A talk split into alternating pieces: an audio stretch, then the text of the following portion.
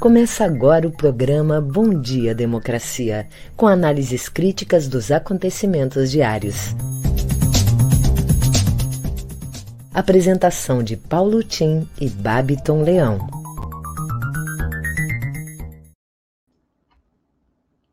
Bom dia, democracia! Bom dia, democratas de todos os quadrantes do Brasil, meus caros companheiros que nos acompanham diariamente aqui nesse esforço de avaliação crítica das manchetes e notícias é, nacionais, internacionais e locais, e meus queridos colegas de trabalho e convidados de hoje.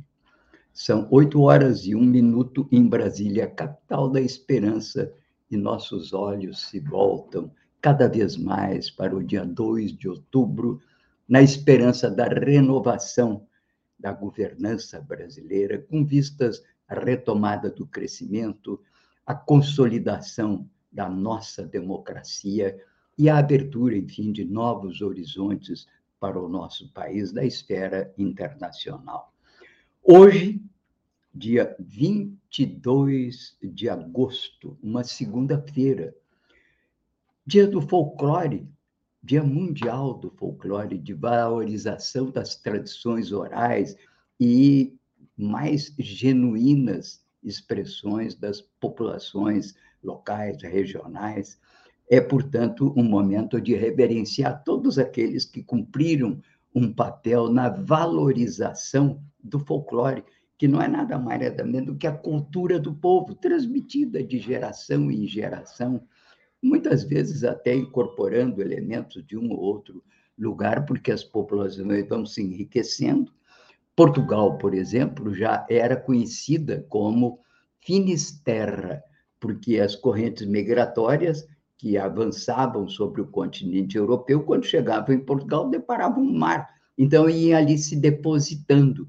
Não por acaso foram encontrados é, ainda restos né, das culturas anteriores, de povos anteriores, ali naquela região da Península Ibérica, porque iam se acumulando ali várias correntes migratórias. Agora imagine, milênios, não é? Se acumulando culturas. E claro que uma cultura vai influenciando outra, até que chega-se num dado momento a uma destilação de tudo isso. O Brasil também tem um elemento, um cruzamento de culturas, de saberes populares vindos dos indígenas, dos africanos, dos europeus que aqui chegaram. Isso tudo nos dá uma riqueza muito grande da cultura popular.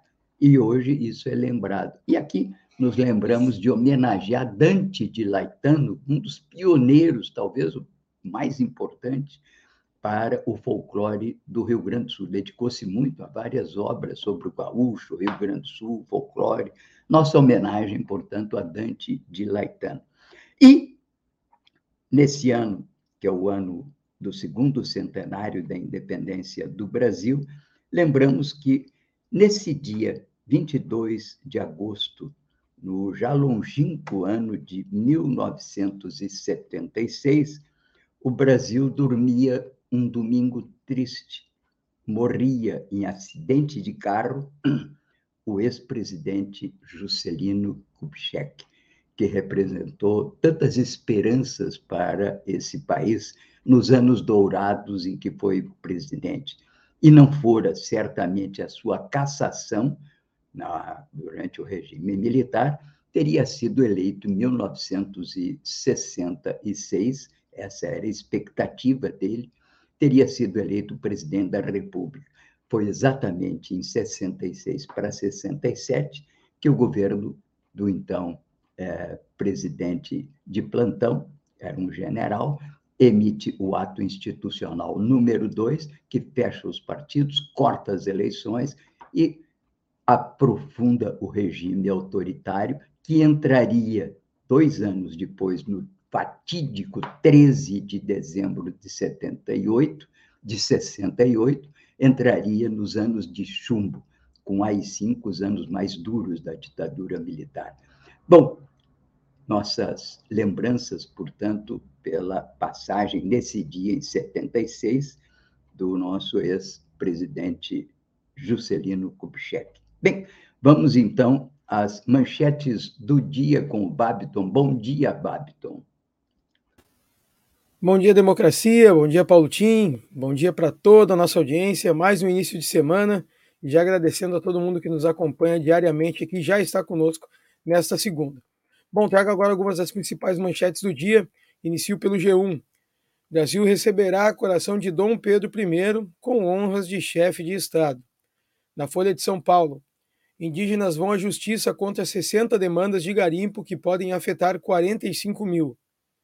Youtuber que chamou Bolsonaro de tchutchuca do Centrão recebe convite do MBL. Para 66% dos professores, estudantes estão mais violentos após a pandemia. No Estadão, Fim das redes sociais fica próximo com mudanças no Facebook. Moro acena Bolsonaro em busca de voto antipetista por vaga ao Senado no Paraná. Na CNN Brasil, Sudeste e batalhas judiciais ganham atenção dos presidenciáveis na primeira semana de campanha. Moraes dá sete dias para Bolsonaro se manifestar sobre pedido para barrar candidatura. Jornal Brasil de Fato. Esperança é a palavra comum entre multidão que compareceu em ato de Lula em São Paulo. Ministério Público Eleitoral diz que Lula não cometeu crime a chamar Bolsonaro de genocida. Petroleiros farão checagem de fake news sobre a Petrobras nas eleições. No nosso Bom Dia Democracia de hoje, Paulo Tim, nesse dia 22 de agosto, essa segunda-feira de 2022, nós vamos receber a publicitária, militante de direitos humanos integrante do Levante Feminista Estadual e presidenta eleita da Frente Estadual Carcerária do Rio Grande do Sul, Ana Paula Saúgo, que vem conversar conosco sobre o lançamento da campanha Eu Assumo, feito pela, pelo Levante Feminista. E também o cientista político Benedito Tadeu César, que vem conversar com a gente sobre a perda de terreno de Onyx, Raiz e Mourão aqui no estado. Em seguidinho eu volto com as notícias locais. É com você, Paulotinho. Ok, Babton. Bom, vamos a algumas notícias internacionais, né? O portal Sputnik russo chama a atenção de uma nova realidade política na América Latina, numa longa matéria que diz a nova América Latina das esquerdas, mais distante do Ocidente e mais cerca, mais perto da China, essa é a reflexão e que responde também a um resultado de uma pesquisa feita na América Latina, popular, e que reflete uma maior simpatia da população latino-americana à China do que aos Estados Unidos. Também, um outro autor já havia dito isso quando escreveu A Guerra das Civilizações, o famoso Huntington, um americano, e ele sempre disse que a América Latina não é uma cultura propriamente ocidental. Nós que vi, vi, vivemos na América Latina, eu que vivi em países que, como Chile, eu sei perfeitamente disso. A América Latina tem uma cultura própria e tem certamente raízes diferentes, mesmo do ponto de vista da colonização. Nós somos ibérico, nós não somos anglo-saxões, e mesmo com relação ao destino. Portanto, uma matéria interessante que nos faz pensar: será que vamos criando aí um caminho próprio, cultural, para a América Latina? Bem, também outra notícia importante: cresce o trumpismo nos Estados Unidos. Filha do ex-vice-presidente Pence perdeu indicação ao Senado no seu estado. Ela é contra Trump e diz que fará o possível para evitar que ele volte à Casa Branca. Na verdade, o Partido Republicano de hoje já é outro com novas bases, mais popular e outro programa, e se inclina, na verdade, para uma eventual indicação e reeleição do presidente Trump. Matéria que está desenvolvida, inclusive, hoje no próprio jornal O Globo domínio sobre republicanos abre caminho para a volta de Trump. Bom, e na Rússia, tensão na Rússia com a morte de uma filha de um dos gurus, não é provavelmente um guru, mas é um dos intelectuais que lidera uma corrente de reflexão, de pensamento e que procuram um destino para a Rússia nessa divisão do mundo entre Oriente e Ocidente. É, Daria Dugina, filha desse intelectual, Alexander Dugin, e ela foi assassinada num atentado, explodiram o seu carro, que deveria ter atingido o próprio pai.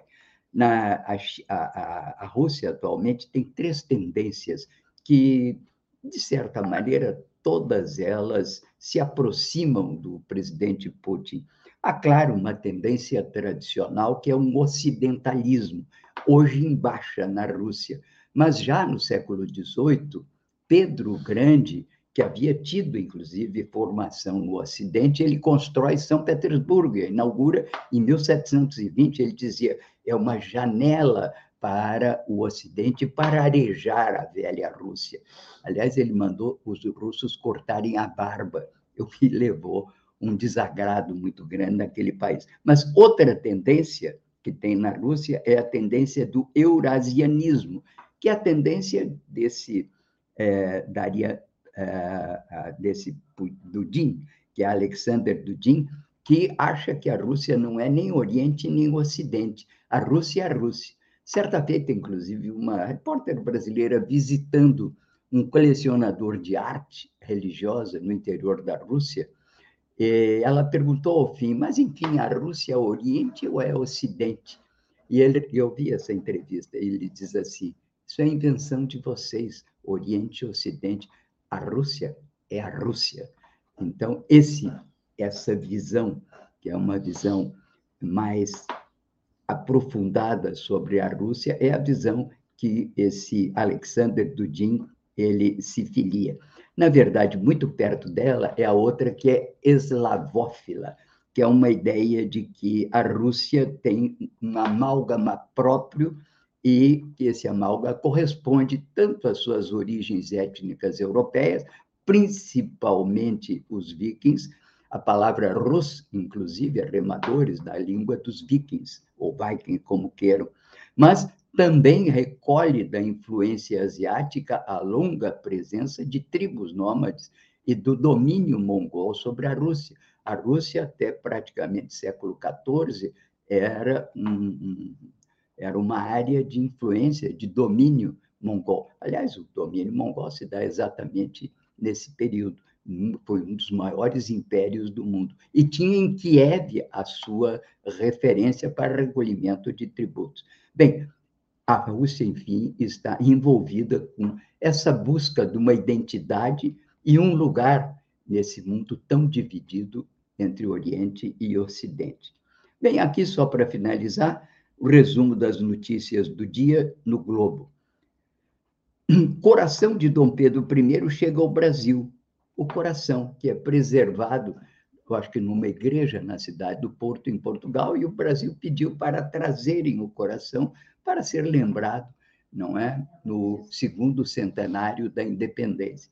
Na verdade, a tendência geral hoje é de perceber a independência como processo ao qual concorreram muitas pessoas em várias áreas do Brasil, e um processo que se prolonga até os dias de hoje, na tentativa, enfim, de construir uma nação cada vez mais democraticamente soberana, cada vez mais integrada e cada vez mais desenvolvida.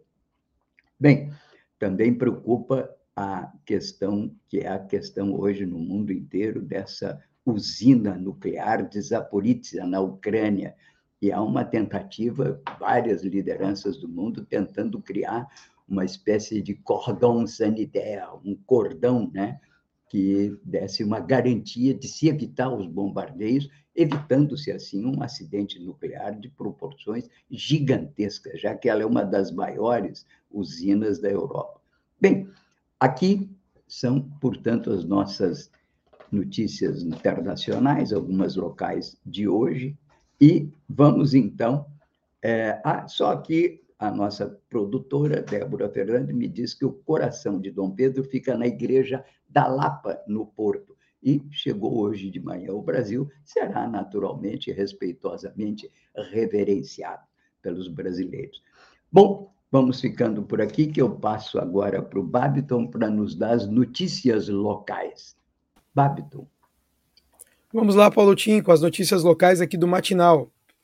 URGS revoga título de professor e doutor honoris causa dados a dois ex-presidentes ditadores. Em decisão inédita, o cônsul Conselho Universitário da Universidade Federal do Rio Grande do Sul cassou os títulos de professor e doutor honoris causa deferidos aos ex-governantes da ditadura militar, Arthur da Costa e Silva e Emílio Garrastazo Médici, honrarias concedidas há 50 anos. Como o cônsul é um órgão máximo da universidade, a decisão é definitiva e já está valendo, apesar de os nomes de ambos ainda constarem no site do próprio cônsul. Aspas.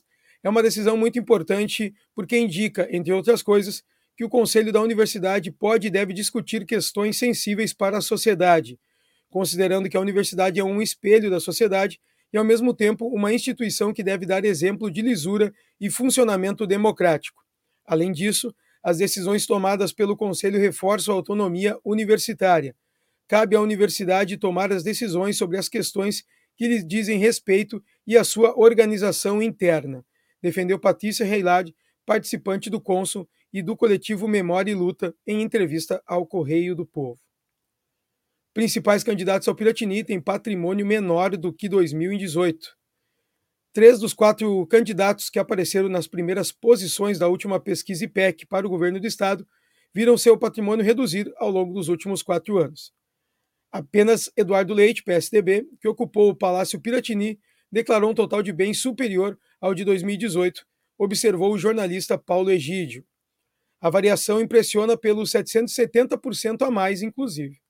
A assessoria do candidato Tucano, do Tucano Perdão, a assessoria do candidato Tucano frisa que a base é baixa e que o crescimento é compatível com a renda obtida como governador. Leite afirma ter 281,3 mil reais, menos da metade do petista Edgar Preto, 666,4 mil reais, e menos também que Luiz Carlos Reis PP, que soma 8,2 milhões, e Onix Lorenzoni PL, que diz ter 981,7 mil reais. Ontem, no primeiro domingo de campanha, boa parte dos postulantes ao Piratini aproveitou o bom tempo para fazer caminhadas corpo a corpo com eleitores. Entidades assinam um documento para que debates sobre o plano diretor sejam suspensos até as eleições. A partir de uma reunião entre moradores, líderes de movimentos populares e representantes de institutos, conselhos, sindicatos, grupos de pesquisa, ONGs e coletivos, e a articulação também, a articulação Atua Poa e todos nós criou um baixo assinado para que o debate sobre o plano diretor seja paralisado durante o período eleitoral. O grupo justificou que as energias estarão inteiramente voltadas à eleição majoritária. O texto pede que a discussão seja interrompida durante os 45 dias seguintes, com possível ampliação para 70 dias em caso de haver segundo turno. O documento será enviado ao secretário municipal do Meio Ambiente, Urbanismo e Sustentabilidade, Germano Brem. Retomada, uh, retomada de forma presencial no início deste mês, a discussão a respeito do, da atualização do plano diretor segue com agenda para os próximos dias. Neste domingo, ontem, mais de 50 pessoas participaram de atividades relacionadas à revisão na região das ilhas, segundo a Prefeitura. As notícias locais ficam por aqui, em seguida eu retorno com dicas culturais para nossa audiência. Com você, Paulo Tim. Batom, ficamos aqui na expectativa aí dessas dicas culturais. E vamos ao dia do folclore, algumas reflexões aqui sobre esse dia, né?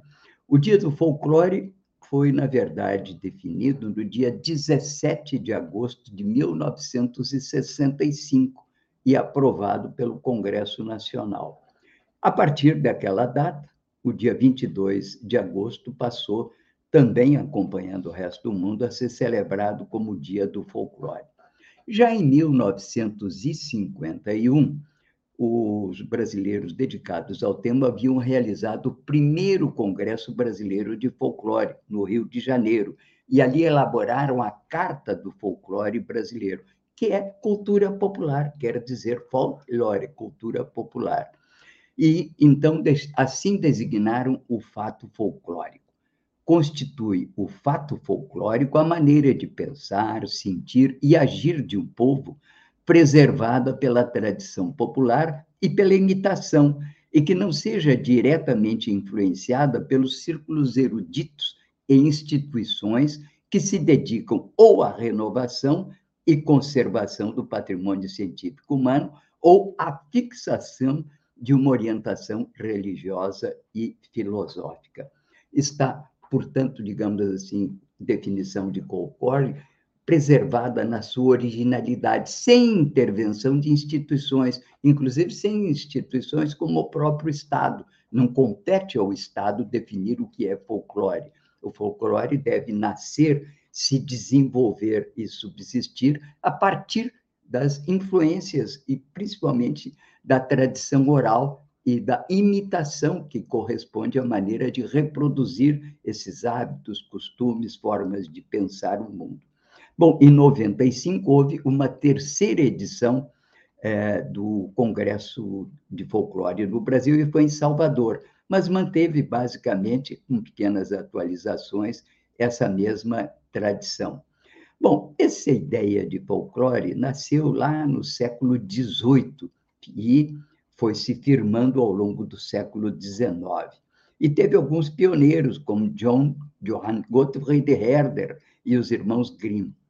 E agora, aqui entre nós, o folclore ganha um peso muito grande, também aqui no Rio Grande do Sul, pela tentativa, pelas, digamos assim, várias manifestações de preservação do que seria uma cultura originalmente gaúcha.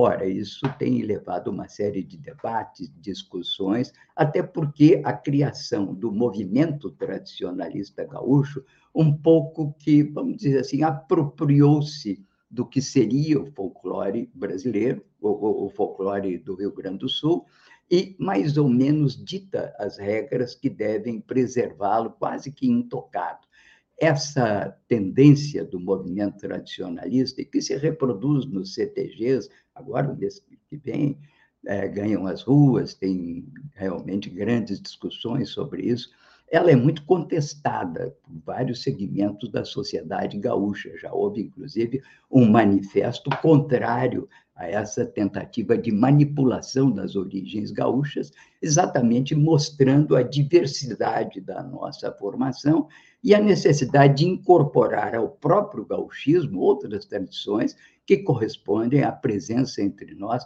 de outros elementos é, culturais. Bom, também agora vai entrando nesse processo a presença cada vez mais afirmativa dos negros. E o curioso é que muitos dos defensores de um tradicionalismo original, que não se confunde com o CTG, dizem que é impossível compreender o gaúcho sem entender o negro na sociedade gaúcha desde as suas origens, que constitui entre 30% e 35% da sua população, seja na cidade, seja no campo. Bem, tudo isso vai naturalmente agora ser muito debatido no mês de setembro. Mas fica aqui o nosso registro e levo para você, não vai dar tempo de ler tudo isso, é né? um conjunto de observações sobre o folclore, que são reflexões que vão percorrendo a nossa vida de, de, de, de revivescência da cultura originária do Rio Grande. Bom, vamos então agora à dica do dia com o Babiton. É contigo, Babiton. Vamos lá, Paulo Tim, trazendo algumas dicas culturais aqui para nossa audiência. Hoje o Cine Farol Santander exibe a amostra Pixar 28 anos de animação. Começa hoje e vai até 1 de setembro. Também o Centro Histórico Cultural Santa Casa recebe a amostra Capela e Ermidas, Arquitetura no Espaço, Vestígios no Tempo, assinada pelo fotógrafo André Antunes e pelo artista gráfico Zé Marcos Guimarães, trazendo imagens de capelas e ermidas construídas pelo colo, eh, coloniza, colonização perdão, italiana no Rio Grande do Sul. O projeto Arte Pública do grupo Ó Nós Aqui Outra Vez apresentará atividades gratuitas divididas nos eixos território, memória, criação de formatação, a partir de 6 de setembro. Esse é mais para frente, as demais a partir de hoje, lá no Centro Histórico Cultural Santa Casa e também no Cine Farol Santo André. As dicas ficam por aqui, em seguidinho retorno com a nossa convidada e o nosso convidado de hoje. Com você, Paulo Tim. Ok, Babito, muito obrigado. Vamos, portanto, aqui fazer um, uma revisão aqui das capas dos principais jornais do Brasil de hoje. Capa de Globo, Rio de Janeiro. Empresas tiram 10 bilhões de reais das bolsas de valores. Com alta dos juros e incertezas de ano eleitoral, empresas recompram suas próprias ações. Ou seja, é um cenário de intranquilidade na economia nacional que vive um momento de estagflação. Há pouco a Débora aqui conversava comigo para compreender melhor o que, que significa estagflação. É uma situação em que a economia está estagnada, daí o estag, e ao mesmo tempo tem inflação. Isso está acontecendo não só no Brasil, está acontecendo no resto do mundo também. E é uma situação que é o pior dos mundos, porque não só os trabalhadores não têm empregos novos, como tem também um poder aquisitivo cada vez menor. Aqui no Brasil, o emprego até está respondendo bem, tem caído a taxa de desemprego, mas os trabalhadores têm sido contratados com salários muito baixos, fazendo com que o salário médio dos trabalhadores caia, e com isso caia a massa salarial. Teria que haver uma grande expansão do emprego para compensar essa perda de salário médio que eles estão conseguindo. Bom, é o pior dos mundos, enfim. Capa do Estado de São Paulo. Safrinha, entre aspas, leva Brasil à maior colheita de grãos da história, com tecnologia de produção de com tecnologia, produção de milho avança 44%. Aqui, mais uma vez, o campo, de certa maneira, compensa a falência da indústria numa era em que a indústria tem perdido posições é, significativas na nossa economia nacional, em grande parte por incapacidade de concorrer internacionalmente com produtos de lugares como na China, por exemplo, que colocam a sua produção a preços muito mais baixos. E aí a discussão: o que fazer diante disso? Uma das alternativas seria criar mecanismos de política industrial para que a indústria pudesse compensar, porque ela tem uma capacidade maior de internalizar e redistribuir progresso técnico. O Márcio Pockmann, conhecido economista, já foi presidente do IPE, do DIESE, ele sugere que o campo e o agro, inclusive, possam ser utilizados como alavanca da reindustrialização brasileira, através da produção de máquinas e expansão da nossa capacidade de produção interna de fertilizantes. Bom, é a discussão de tentar articular melhor o agro com a indústria. O nosso eh, economista Carlos Paiva tem dado o exemplo de Santa Catarina como um exemplo de maior articulação entre o campo e a indústria e a tecnologia, e que permitiu, a Santa Catarina tem permitido taxas de crescimento significativas. Santa Catarina tem hoje a menor taxa de desemprego no Brasil, na verdade, uma taxa que até estimula pessoas a virem a Santa Catarina. É 3%, quando no Nordeste chega a 20%, estado que tem 29%. Bom, consequência, segundo Paiva, dessa capacidade de articulação intersetorial entre agricultura, indústria e tecnologia, não sem um forte apoio dos, das cooperativas. Capa da Folha de São Paulo. Estados investem mais, mas receitas perdem fôlego. E é de se destacar que ontem, no, no fim de semana, o ministro Gilmar Mendes deu a Minas Gerais, ao Estado de Minas Gerais, uma liminar em que determina que a União devolva ao Estado de Minas Gerais aquilo que o Estado perdeu com os cortes do ICMS. Lembremos que isso aí nasceu no Palácio do Planalto, transformou-se em emenda constitucional e agora os estados que vão ter que também passar parte desses recursos ao município, porque o ICMS parte é recolhido pelo Estado, mas ele retorna ao município como uma contraparte dos municípios. Perdendo o Estado, perde os municípios. Calcula-se que vai ser imensa perda no ano que vem, derivada dessa redução do ICMS nos estados. O podcast da Globo trata da sucessão no Rio Grande do Sul. A jornalista Kelly Matos, apresentadora da Rádio Gaúcha, detalha para a Globo disputa no Estado que tem tradição de grandes viradas e que jamais deu segundo mandato ao governador.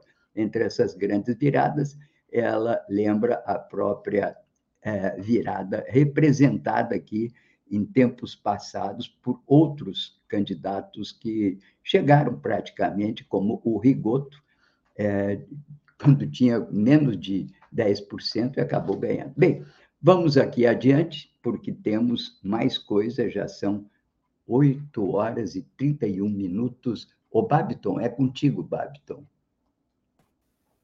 Vamos lá, Paulutinho. Vamos só deixa eu dar uma conferida aqui na minha câmera que está com um probleminha. Vamos dar uma ajustadinha aqui. Agora sim.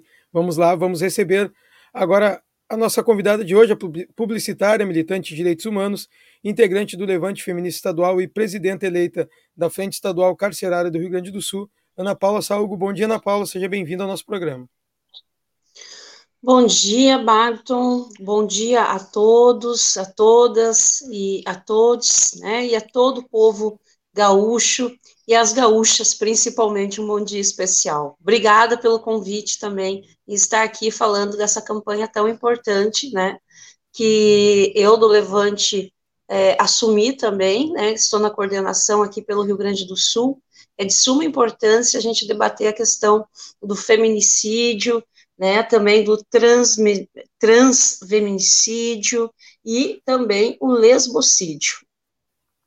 Certo, uh, Paula, me diz uma coisa, por que, que os, eu queria saber contigo, para falar para nossa audiência, os objetivos né, da campanha e o motivo de por que ser lançada agora. Tem bastante a ver com as eleições, para aproveitar também os candidatos? Assim, ó, Babton, primeiramente, não é de hoje que a gente vem né, nessa luta da questão contra o feminicídio. Claro. É, a gente pegou e aproveitou a campanha para lançamento para juntar junto as candidaturas, para ter um compromisso, Babiton, hoje, né, do, dos candidatos e candidatas e candidatos que estão aí concorrendo ao, ao cargo, tanto do legislativo quanto do executivo, para eles assumirem essa, essa, não digo essa bronca, né, mas essa pauta tão importante que é a luta contra o feminicídio, já nas suas candidaturas agora na sua campanha, para que depois, Babiton, haja também uma cobrança da nossa parte naquele candidato, na candidata que está assumindo, então, essa luta agora, né? Já é para se enganjar agora, não vamos discutir depois de eleito, vamos discutir já na corrida da, da eleição. E como tem, tem, vocês provavelmente foi conversado com, tiveram já conversas com os candidatos antes de, de lançar a campanha Eu Assumo. Já teve conversas com eles e com elas, né? Já, já, já teve sim, Babton, já. Então, o que, que aconteceu, né, para que as pessoas consigam entender? O, o Levante Feminista Estadual, ele está junto também com o Levante Feminista Nacional. Isso está ocorrendo em todo o Brasil, tá? Não é só aqui no Rio Grande do Sul. Cada estado tem o seu, a sua representante do Levante. Eu, eu represento o Rio Grande do Sul. Então, a gente fez, né? Eu fiz várias conversas com as candidaturas, explicando o que era a campanha, qual o objetivo dela, e o, o candidato, a candidata, e os candidatos também, né, de gênero, que quiseram aderir, eles colocaram em seus perfis, em suas redes sociais, e também eles leram uma carta compromisso que foi feita pelo Levante Feminista, né? Eles leram a carta antes de aderirem à campanha, onde eles estão cientes do que eles estão ali se enganjando na luta. Não foi nada imposto, foi construído e também com o campo progressista. Então, aqui na campanha, Babton, nós temos candidaturas de vários campos, tá? Que estão aderindo à campanha, mas eles estão cientes com uma carta compromisso junto das suas candidaturas e sabendo que após, se eles forem eleitos, eles serão cobrados com esta carta compromisso, Babton. É um compromisso com todas as mulheres do Rio Grande do Sul. E o Brasil, a, a importância da campanha, né, Ana Paula, porque o Brasil é o país aí que tem uh, o maior número né, de assassinatos transexuais e o Rio Grande do Sul vem tendo um número assustador, né? Eu vi que você falou na matéria que da entrevista que você deu para o Jornal Brasil de Fato, nosso parceiro aqui. Então é uma importância muito grande do lançamento da campanha neste momento, né? Sim, sim, exatamente. É. Na, na, no Brasil, de fato, sim, eu falo do, do número, né, Babton, que é um número muito alto de feminicídios. O Rio Grande do Sul hoje é o segundo estado do Brasil que mais está liderando a questão do, do feminicídio, né, e também da, dos gêneros, né, das, das lésbicas, das trans. Então, nós, infelizmente, estamos liderando. E isso, Babton, se dá muito, tá, a questão do armamento aonde hoje a, a, política aí do armamento, arma, armas de fogo, uh, pedras e facas, elas estão abaixo das armas de fogo, tá? Isso tem a ver com essa política. Temos também que compreender que desde o governo Dilma houve um desmonte de políticas públicas para nós mulheres.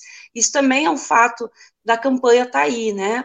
Nós não temos mais nenhuma, é, nenhuma política pública, Babito, que dê para nós uma proteção. Então, os números são extremamente altos, né? Visto que essas armas de fogo estão nas mãos dos homens, nós mulheres estamos muito mais vulneráveis, principalmente a mulher negra e a mulher periférica, e a branca e pobre também tá? Se for ver por setorial, Babiton, essas mulheres são as que menos têm proteção, inclusive do Estado. Certo, Ana Paula, eu quero lhe agradecer por poder disponibilizar um tempo para falar conosco aqui nessa segunda-feira. E muito obrigado e até uma próxima. Uma ótima agradeço semana. você, agradeço você, agradeço o programa e peço para que todas as mulheres gaúchas prestem atenção em todas as candidaturas que estão aderindo. Essas candidaturas estão, Babiton, com um compromisso conosco. Eles serão cobrados sim. Obrigado você e estou à disposição do programa, Babiton. Muito, muito obrigado. Um beijo no coração de todos vocês. Obrigada. Tchau, tchau. Tchau, tchau. Até uma próxima, Paula. Boa semana. Bom, Paulo Tim, volto com você. Em seguida, eu retorno aqui com o nosso convidado de hoje. Ok. Bem, uma rápida reflexão, porque certamente o nosso próximo convidado vai tocar nisso, né? A corrida eleitoral, né? As eleições desse ano estão muito peculiares, né? A propósito aqui, acabo de receber breaking news, pesquisa BTG, Lula 45%, Bolsonaro nove pontos atrás com 36%. Lula está com dois pontos mais do que o levantamento anterior, semana passada, e nessa também pesquisa, Tebet não consegue reagir, continua com 3% e Ciro 6%. Falava eu nas peculiaridades dessa eleição. Né?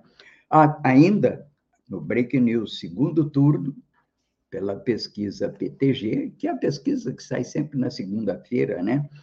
Lula 52%, Bolsonaro 39%. Consolida-se gradualmente a ideia de que pode haver pode haver uma vitória do Lula no primeiro turno.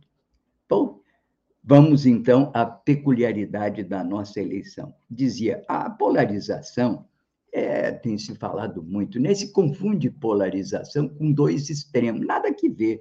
Polarização sempre existiu no Brasil. Antes de 64, por exemplo, já nas eleições de 50, o país era polarizado. Tinha uma esquerda que apoiava Getúlio Vargas e tinha uma direita que apoiava o Brigadeiro. Eduardo Gomes. Ora, também tinha uma espécie de MDB na época, que era o PSD, que indicou o Cristiano Machado. E o PSD daquela época, como o MDB agora, também se dividiu. Uma parte votou no Getúlio, outra parte votou no, no, no Brigado. Na verdade, a maior parte votou no Getúlio.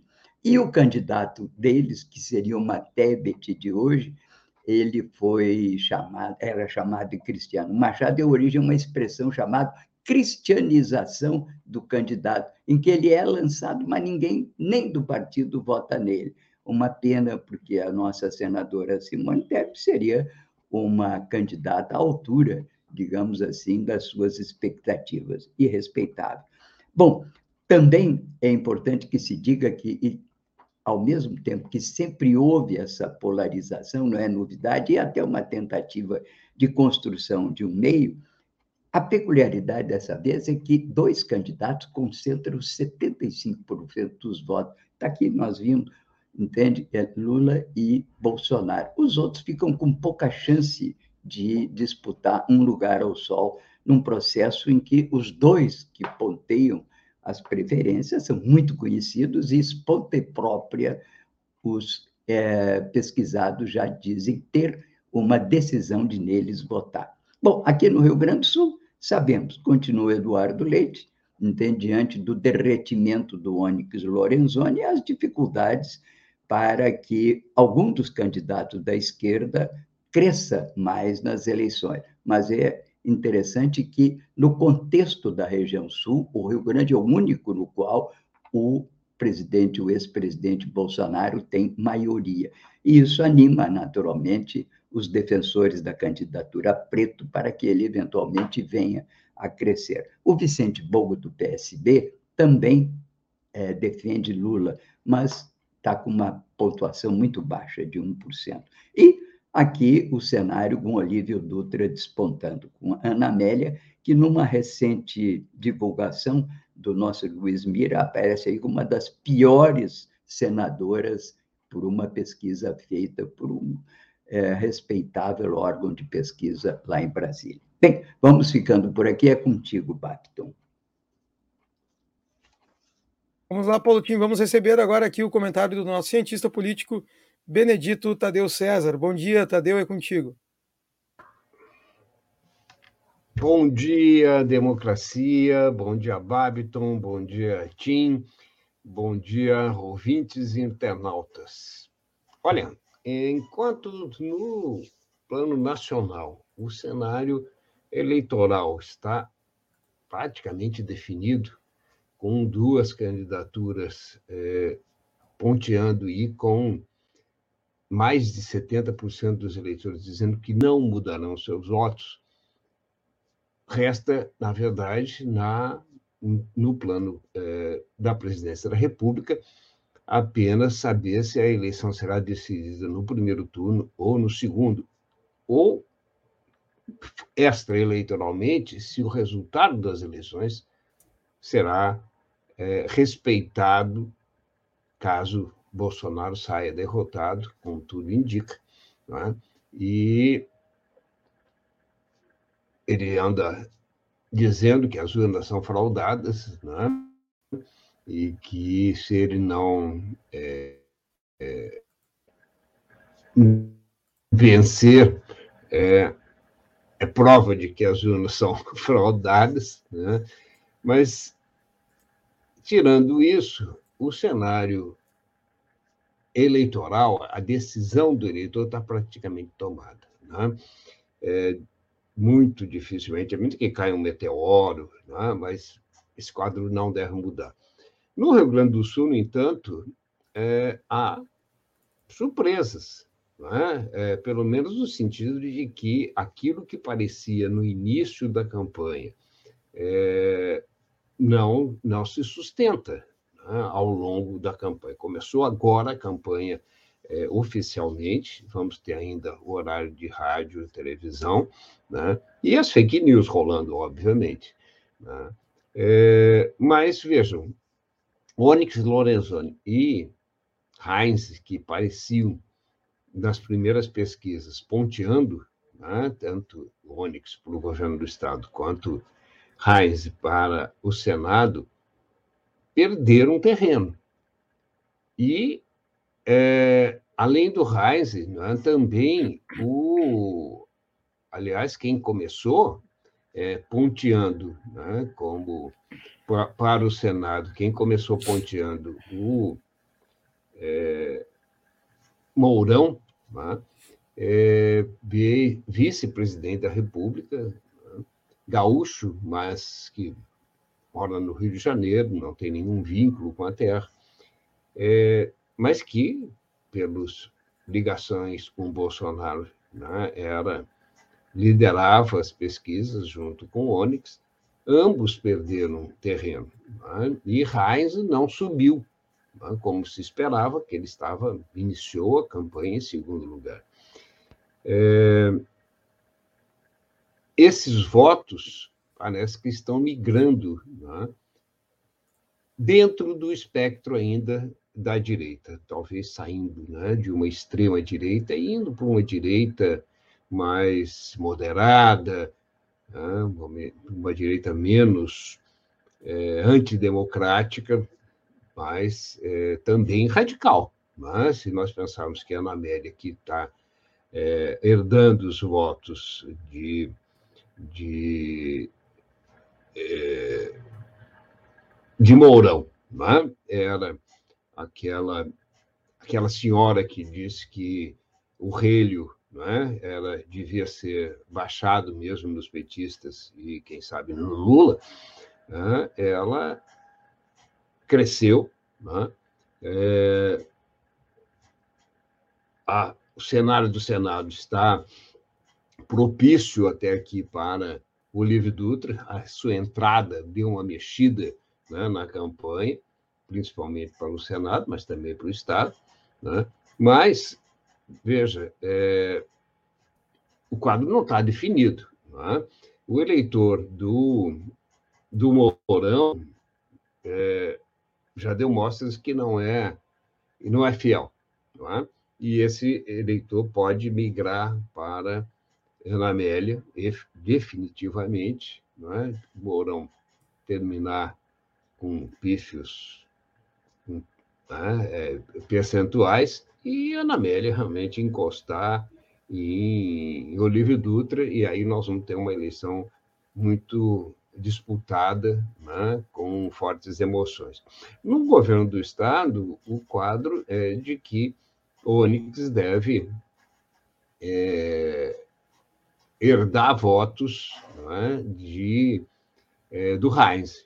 Né, e mas não é o que as pesquisas estão indicando hoje. O que as pesquisas indicam é que esse voto está migrando para leite.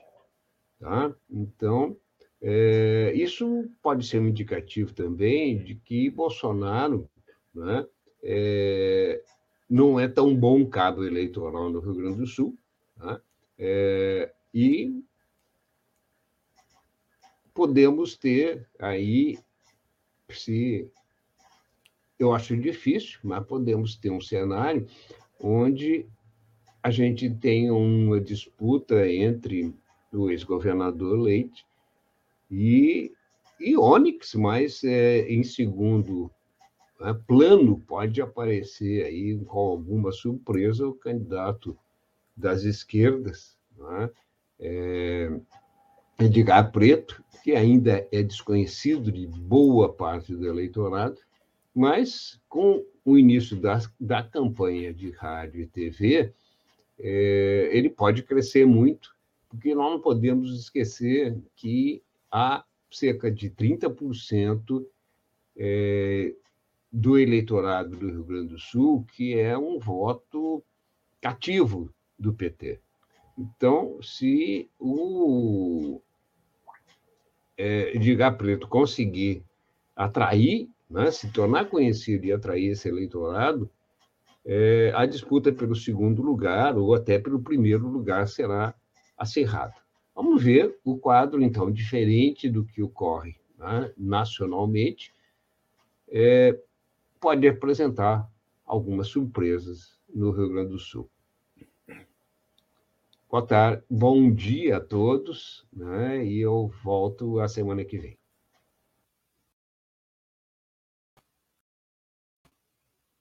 Certo, Benedito, muito obrigado pela sua participação. Bom, Paulo tinha de. Perdão, estou com a voz um pouco fraca hoje. Antes de devolver, Paulo Tinho, vou trazer aqui a programação do dia nesta segunda-feira da Rede, Espaço Plural, debates e entrevistas de segunda a sexta, às 14 horas, com a apresentação do amigo e colega Solon Saldanha. Hoje, para uma entrevista exclusiva, nós vamos receber o autor do livro A Herança do Golpe, o sociólogo e escritor Gessé Souza. Vamos conversar um pouco sobre o livro dele, sobre este trabalho, então, numa entrevista exclusiva às 14 horas aqui nos canais da Rede e também, claro, nos canais dos parceiros.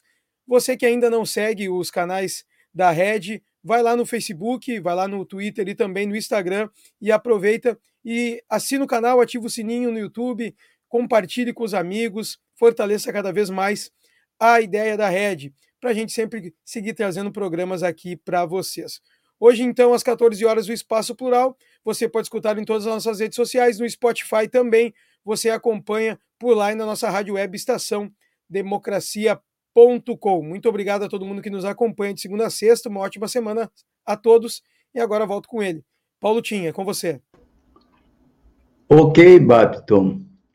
Muito obrigado, muito obrigado ao Bené também, né?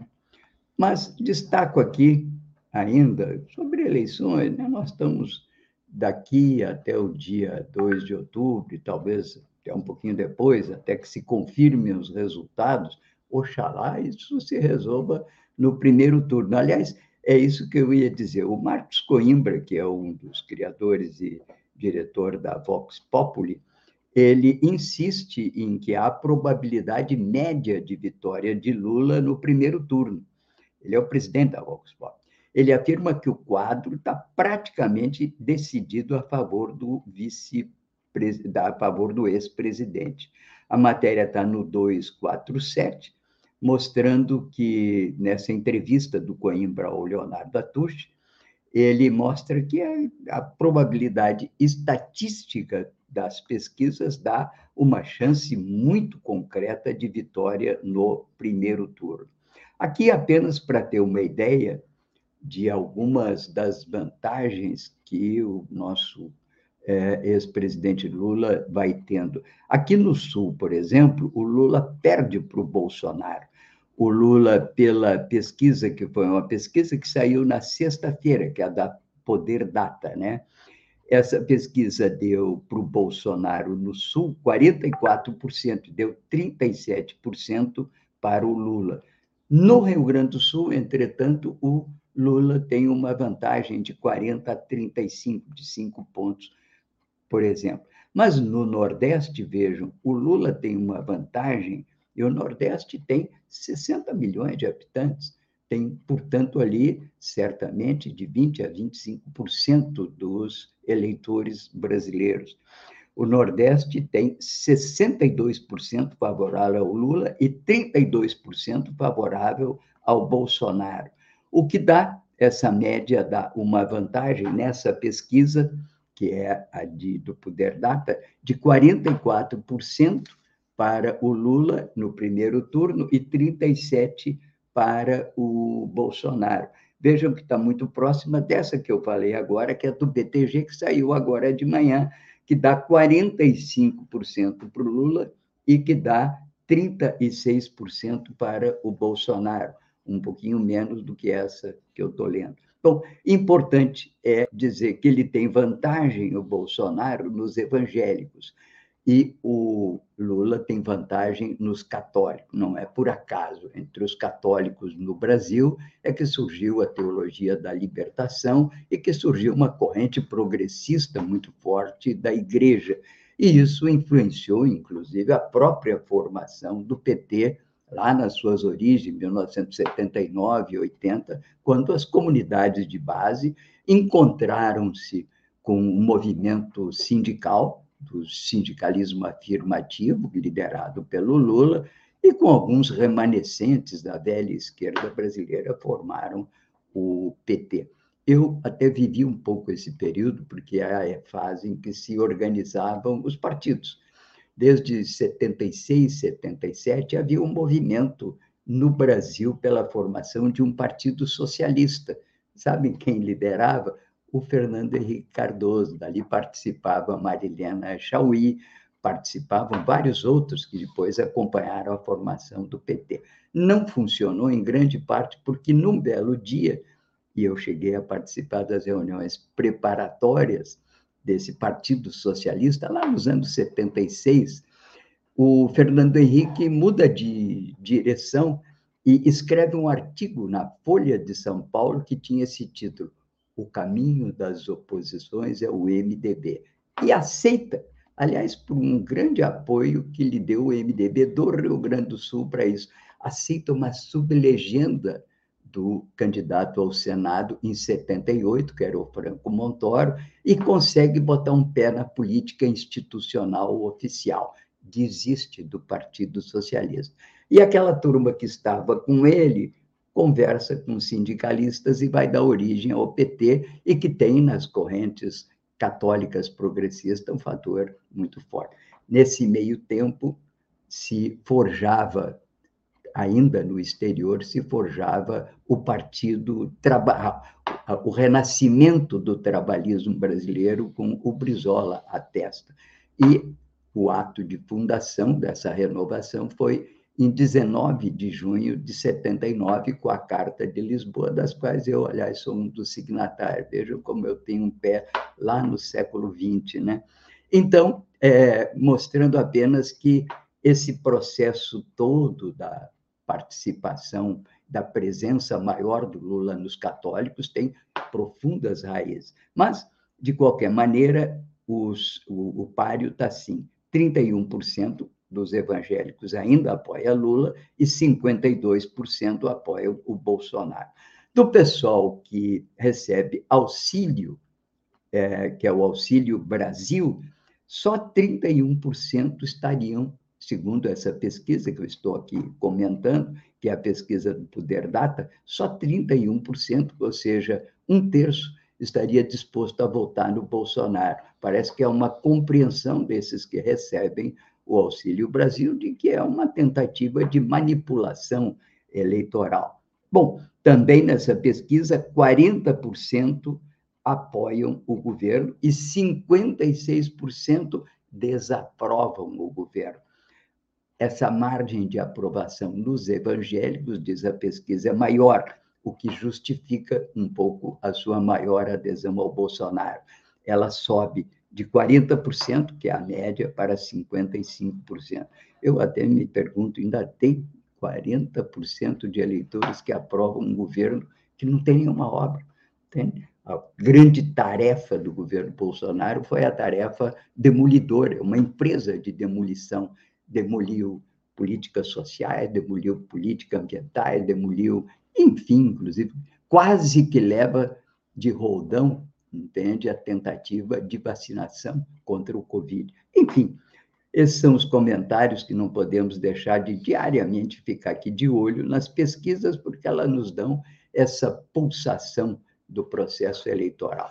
Apresentamos o Bom Dia Democracia, um programa da Estação Democracia Rede, com apoio da Central Única dos Trabalhadores Rio Grande do Sul, a Durg Sindical, Sindicato dos Sapateiros de Campo Bom e Cressol. Nosso esforço é para criar, nesse momento da manhã, uma informação independente como direito da cidadania na defesa da democratização da imprensa nos termos da Carta Mundial da Mídia Livre, aprovada no Fórum Mundial em 2015 e em revisão agora pelo Fórum Mundial da Mídia Livre no México.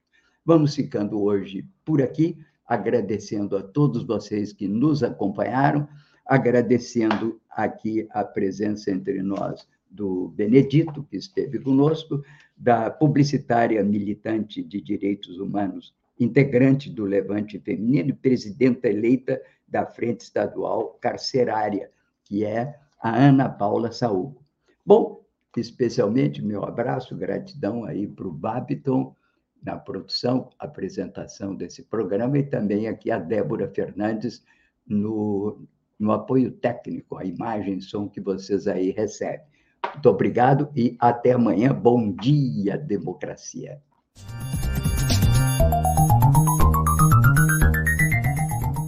Este foi o programa Bom Dia Democracia. Nos encontramos amanhã às 8 horas.